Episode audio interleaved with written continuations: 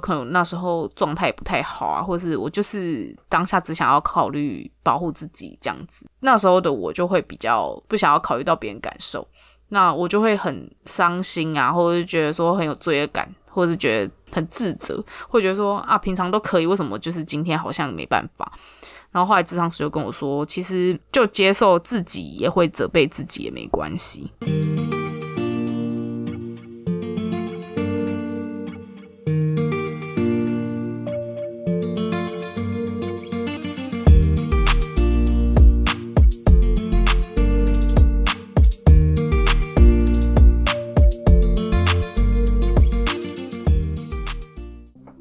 新的一年大家还好吗？嗯，过年春节快到了，相信大家都会有一些焦虑的情绪在。一方面是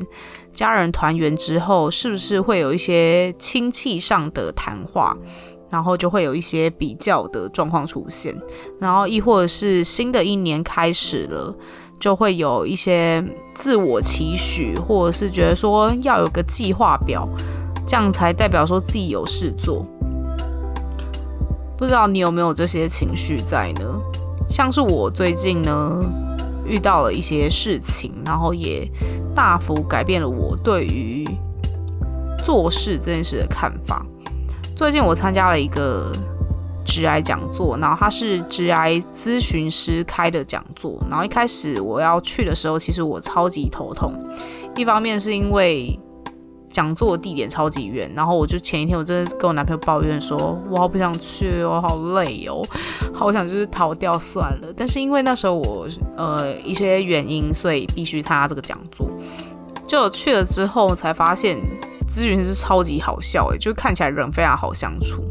就是他在讲座开始之前还会跟我们聊天呐，然后问问看为什么我们会有求职上的焦虑这样子。那也是不抱太大的期待啦，因为其实我对于工作的期望没有到说哦一定要马上找到适合自己的工作。但是我参加完那个讲座的感觉，反而比较多的是了解自己，耶，反而不是去想到说哦未来可能职涯上可能要有什么某某某某发展啊，或者是我要按部就班，就是我没有这些计划上的头绪，可是反而会有一种更了解自己的感觉。这个讲座呢，它一开始就是先让彼此自我介绍。那当然那时候的我就是有讲到自己做一个 podcast 节目，结果。老师很有趣哦，他就是发给大家就是便条纸，他想要让大家就是写下说你对于这个人的看法是什么，借由他的自我介绍，就一堆人说要听我的 podcast，不知道就是现在听 podcast 你有没有是参加那个讲座的人，就是可以来留言好不好？我 Instagram 账号来留言，哎，这 Instagram 账号开的就是开心酸的，如果你们就是留言，我一定会看好不好？我会非常开心。就有任何想法都可以来回复，就欢迎各个各方的人来留言你们的看法。其实我也蛮开心看到那些留言的。那除了就是介绍到自己的 podcast 之外，其实我觉得还有一个很重要的活动，就是他让大家讲自己觉得人生很有成就感的事情，而且是那种会让你眼睛闪闪发光的事情。然后他给大家十五分钟的时间写下来。然后我们就被分组带开，就是我们那时候四个人一组，然后就是要讲自己很有成就感事情。那我那时候就是讲了我一个人在十九岁的时候独自当了背包客，然后玩了四个国家，而且都是那种听起来很生硬的国家，比如俄罗斯啊，然后还有波兰啊、爱沙尼亚之类的。然后中间还经历就是掉手机。跟信用卡故事，那当然之后如果有机会我会录成一集，因为真的太荒谬，我会比较想说当成笑话来讲啦。呃，我会分享这件事，是因为我觉得在那个年纪，我可以不顾一切，然后想去就去。我在那个年纪达成这个目标，我觉得蛮厉害的，而且其实很少人去过俄罗斯，所以我会觉得哎，好像蛮特别的，所以我就基于就是这件事很独特，然后讲。然后其他人也陆续分享了自己觉得让他们觉得眼睛闪闪发光的故事。后来发现说，其实大家在求职上都有他自己的苦衷。那回到我前面讲的，就是其实我觉得有时候人就是要有一种感觉，是说躺着也没关系啦。因为我觉得我从在我有意识以来，其实我一直都是一个被追着赶的人，不管是读书啊，或者是要去上学啊，还是说要不断的考取好学校。其实我一直以来都是被追着赶的。从小时候开始，我真的有意识，我很开心念书，是小一、小二的时候。直到我被打，有一次我考了九十六分，但是我被打，因为我没有考一百分。然后自从那之后，我才意识到说，哎，原来学习是一件很痛苦的事情。所以那之后就开始对学习感到，就是有一种觉得好像不是自己自愿了，有一种觉得是被别人期许说要考好才要去念书的感觉，所以有一种被追着赶的感觉。那在那之后，因为我会觉得说，好像没有读好书是不是一件不好的事情？我会有罪恶感，我会觉得辜负了很多人的期望，不管是家人，或者是那时候有补习补习班老师，然后还有有时候会有家教老师。我还记得有一次，就是我国中的时候，然后考理化嘛，然后因为我呃，我那时候是同时补数学跟理化，然后数学我那时候好像考六十分吧。就是刚好及格，可是其实我在那之前，我数学都非常好。然后数学家教老师看到就说：“为什么你会考这个成绩？” 那我当时也想说：“靠，我也不知道啊啊！”可是就是就那样了。对，然后还有一个是印象深刻的是，我考理化没有考好，好像考了超级鸟成绩吧，就是一个在国中的水准是算是蛮烂的成绩。那我那时候我整个街道是。这个成绩单的时候，这个大爆哭，我会觉得说，我哭不是因为我觉得我自己辜负了自己期待，而是我辜负了别人的期待，就辜负了家教老师的期待，就他教我那么辛苦，就他考我考成这样，我就觉得我怎么对得起他？就后来自己也当家教老师才知道，其实学生考的怎样，只要家长不 care，我们就不 care，好不好？就是。只要他学的开心，然后有就是掌握到一些读书技巧就好了。最后考怎样，我就觉得哇，其实你也有努力啦，就是看哦有及格诶，我就会觉得开心。所以那时候我就是变成一个很怕辜负别人期待，所以一直被追着跑的人，然后也一直鞭策自己要前进，要前进。可是我不知道为什么我要前进，但是我那时候我都可我还没有意识到说我是被追着赶的，我可能是觉得说哦是这是我想要的啊，因为大家都觉得这样比较好嘛。就一路到了高中，高中的时候，我就是也是，呃，就舍弃了很多玩乐机会。我现在就有点小小的后悔，但是好像也觉得还好，就是觉得好像少了很多青春的痕迹吧。因为那时候其实高中很多事情可以做啊，比如说社团啊，第一次有一个那么大的社团可以参加，总要去玩一下吧。就我也参加了一年就不参加，因为我那时候觉得高二就是要认真拼成绩。然后之后谈第一场恋爱，但是那时候为我应该前面有讲过，就是我没有什么理对方，也是因为学业关系。因为那时候就是被灌输一种观念，就是说要读得好之后才会顺，所以我那时候就是很努力的想要考取前几志愿。那当然最后就是考上了前几志愿嘛。那到了前几志愿学校，我才恍然大悟，发现说其实大家都很聪明，然后也很有自己的想法。我不知道是不是有学校的加持吗，还是说是人有不一样？就是我在学校校风相对比较保守，但是其实大家都有一个自己的想法在蠢蠢欲动，就其实大家都蛮有自己的，觉得要未来要走的一条路。那那时候的我才知道说，天哪！我到这个环境，我才发现说我自己很无知，就是我会觉得我一直来都是被当机器人在对待，我没有自己的想法哎。因为我到了大学，发现说其实什么事都要自己来，不管是生活上的，那时候第一次住外面嘛，住宿舍，然后还有就是上课时间没有人管你要干嘛，你要翘课也可以，你要呃上课迟到也没差，你管好你自己就好，因为教授就是负责教他的课，但是你要不要到你家的事，你只要考试。有过就好，那当然有些教授很 care，就是上课啦。可是我自己的经验是，我选到老师都不是这种，就是他们比较 care 是说你有没有吸收知识进去。如果你有自己读书方式，他们也接受。所以那时候就变成说，没有人管我在干嘛，我就是要必须自己面对所有生活上遇到的事，不管是那时候我是学生嘛，我就要尽我的本分，我就要念好书，还有就是考试要考至少过。然后还有就是生活上遇到困难啊，还有跟室友相处啦，那些全部都要自己来。然后到那时候我才发现说，哎，其实我是有人生主权的，说我是人生的主人，我现在要开始想做什么就做什么。所以那时候我一开始也是好像还没跳脱学生的思维，所以就比较认真念书。然后后面就发现说，其实不用那么认真诶，开始可以想干一些自己的事情。那我是到大学非常晚的年纪才觉醒，发现说自己要的可能跟现在所追求的有点不太一样。那时候我读了商学院嘛，其实我对商学院的感觉就是可以找到一份好工作的系，就是我读的那个系就是一个非常算是蛮中规中矩的系，然后也很难念，就是有些科目真的是超级难念，然后那时候我也是熬夜才把它念完的那一种，一定一堆数学嘛，因为商学院。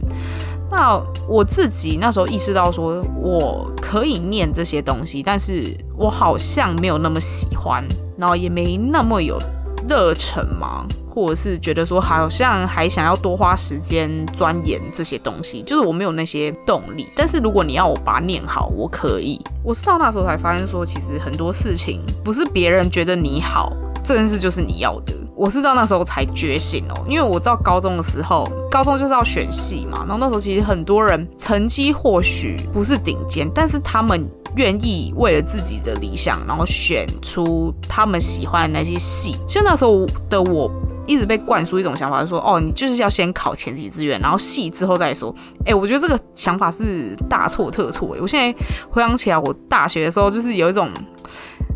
相见恨晚，因为有些。内容我也是到大学才发现，觉得说，哎，我好像比较喜欢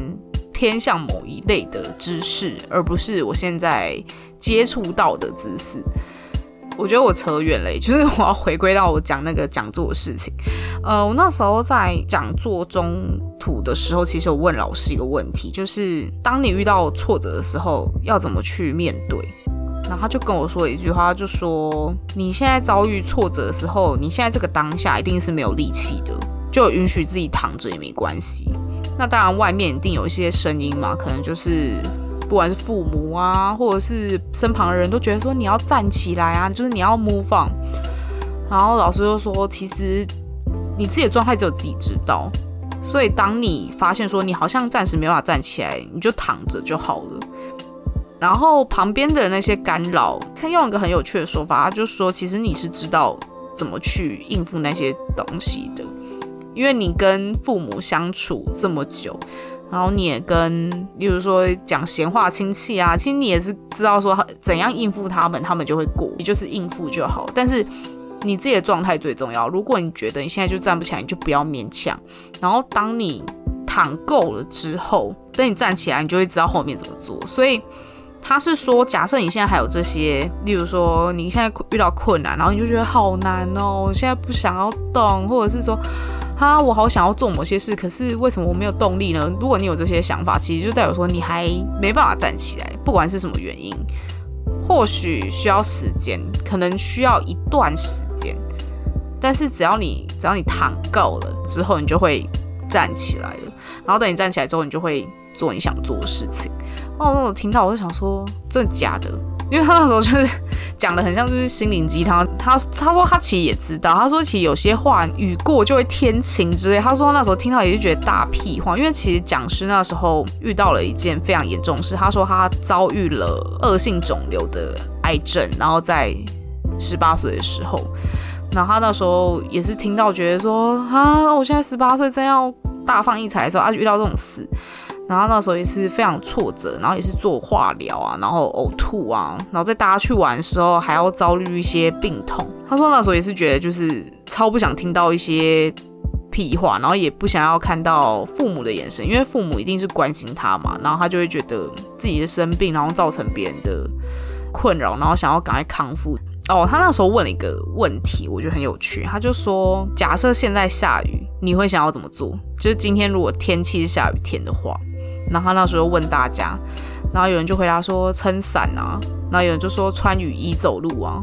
然后也有人是说待在室内啊，不要出门。然后他就说今天下雨了，有必要就是一直问说为什么今天要下雨？今天为什么是下雨天？就是其实这件事很没有必要，因为其实就下雨了。但是你有很多方法可以面对这个下雨天。我觉得那个很多选择这件事，我是很早意识到。可是我觉得他前面讲那个很有道理，就是今天就是下雨天，为什么要去质疑说，或者是为什么要去追究说，为什么今天是下雨天？其实这件事就是不能说它没有意义，但是好像会增加一些内耗吧。就是我发现我长期以来一直有一个习惯是去责备自己。为什么当初要这样做，或者是为什么当初会发生这件事情，是不是自己没有去注意到或什么的？我才发现说，对啊，其实有些东西就不是全然是因为你，有时候东西就是这样发生了，有些事情就是你没办法预测。那他既然来了，就想办法去选择面对。那你可以用你自己的方式面对。其实每个人有他自己的方式，但是就是一定要知道说自己选了会面临到哪些。然后当时的我在面对职场霸凌的时候，也是那时候就是因为被前同事就是很针对性的指责，然后那时候就是每天也是过得非常的累，然后也是哭啊什么的。因为我是那种在别人讲他是职场霸凌之前，我不会去认定他是职场霸凌，我会觉得说是我自己没有做好。那那时候我也是情绪上波动什么的，之后可以花一集来讲。那那时候的我也是觉得说啊，是不是我自己没做好啊，或是我问题？因为他到后面是有很客观的人来说，就是他有一点太针对我了，所以我才。发现说，其实很多事发生就发生，就像是老师说，就是很多事情都是结构上的问题，它就是固定在那了。那你去指责他说，哦，为什么会发生这件事，或者是追究说为什么会我会被这样对待，其实这件事不会让自己比较好受，其实反而会让自己更不舒服。我觉得比较多的状况可能是说，会一直问自己说啊，为什么是我？为什么今天是我遇到这种事情？其实有时候遇到就遇到了。那我也是最近才。体会到这件事，所以我当我每次在指责自己的时候，我就会想过这个例子，我会想说，对啊，今天就是下雨天，那下雨就下雨啊，就像是我现在就是只想躺着，那就躺着啊。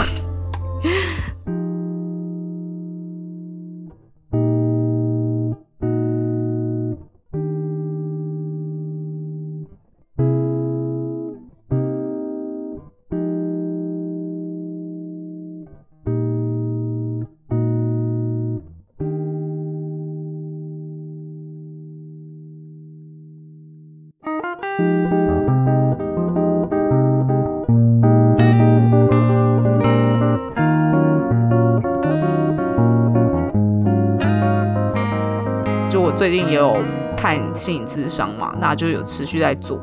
呃，心理咨商师最近讲了一句话，就说：“其实我是一个很会把一些责任揽在自己身上的人，就我会有时候会觉得说，哦，身边人难过，会不会是我也要想办法去帮忙，或者让他心情好转啊什么的？或者是我有时候可能会做一些事情，然后我就会很后悔。”呃，有时候状态不好的时候，就会做出一些不小心讲出一些话，或者是做了一些事，然后让自己觉得说当下觉得可能有出到一口气，但是其实啊，这个车子，Oh my god！对，前几集也是有一些这个声音，真的抱歉，因为尽量噪音抑制，到底是飙车族到底是多大声？可能自己有时候状态不好的时候，会有一些。无法预测的反应，那我当下可能就不小心脱口而出啊，或者是不小心伤害到别人。那其实有时候就是发生就发生，或者说是告诉自己说，有些事情就是当下的你可能没办法跳脱。我觉得有点像是心态上转变吧，因为以前的我会觉得我不该做出这件事，是因为我对自己的要求其实非常高，我会觉得一定要考虑到别人的感受，不然自己就是不好的。我以前会有这些想法，然后只要不小心没做到，有可能那时候状态不太好啊，或是我就是当下只想要考虑保护自己这样子，那时候的我就会比较不想要考虑到别人感受，那我就会很伤心啊，或者是觉得说很有罪恶感，或者是觉得呃很自责，会觉得说啊平常都可以，为什么就是今天好像没办法？然后后来智商师就跟我说，其实就接受自己也会责备自己也没关系。就是允许会责备自己的自己。其实我一直以来会那么纠结，就是因为我觉得我不该对自己那么差，我不该责备自己。可是有时候其实人就是会自我要求比较高嘛，就是有时候就是会，我是不知道其他人怎样，可是我自己会以一种批判性的角度看自己吧。我会觉得说啊，为什么当初要那样啊？为什么当初要讲出这些话？然后智商师又跟我说，其实有时候人对自己有要求的时候，除非你是。很自恋的人，不然都会一些些的责备自己，所以就接受自己会责备自己也没关系。这是我最近听到最温馨的一句话，所以我现在就是以以各个状态带入这些句型，我就会说哦，我现在想要睡觉也没关系，接受自己想要偷懒也没关系，就是各种带入。然后我发现说，允许自己做一些很废的事，好像也蛮开心的。就不会太过度苛责自己嘛？我觉得很大影响是，当我允许自己会责备自己的时候，看到他人会那样的时候，我反而我反而不会觉得很难解释诶，就是我我会觉得说可以理解为什么他会那样，然后反而不是觉得说啊你为什么要责备自己？你很好啊，就是我不会这样，我反而会别人说哦可以理解，就是可以理解为什么你会现在会这样，就是变得比较宽容嘛。我觉得最大影响是，当我允许自己可以这样做的时候，我看到别人的角度也会变得比较正面，然后看待事情的角度也会有差别吧，所以就会用比较正面思考去看事情。最近就是发现很大的帮助在这里，希望大家可以多套路一些状态到这个句型哦，就是接受自己会怎样怎样怎样也没关系，然后那个怎样怎样可以是负面的，然后也可以是别人告诉你不能做的事情，但是你做的的事情，就像是允许自己躺着休息也没关系，直到站起来你就会知道怎么做了。然后过年就好好休息，好好的玩吧，毕竟假期得来不易。那最后就是和大家说，我的 Instagram 的账号会及时更新我的新的 podcast，因为其实我剪辑的时间都很不一定，所以会不定时上新。但是我预定是压自己的期限是礼拜四，所以假设我录好，然后剪好，都会是礼拜四发。那大家一定要追踪我的 Instagram，然后我就把它当成一个留言板的功能。那希望大家可以留言。那就祝大家虎年行大运，开开心心喽！拜拜。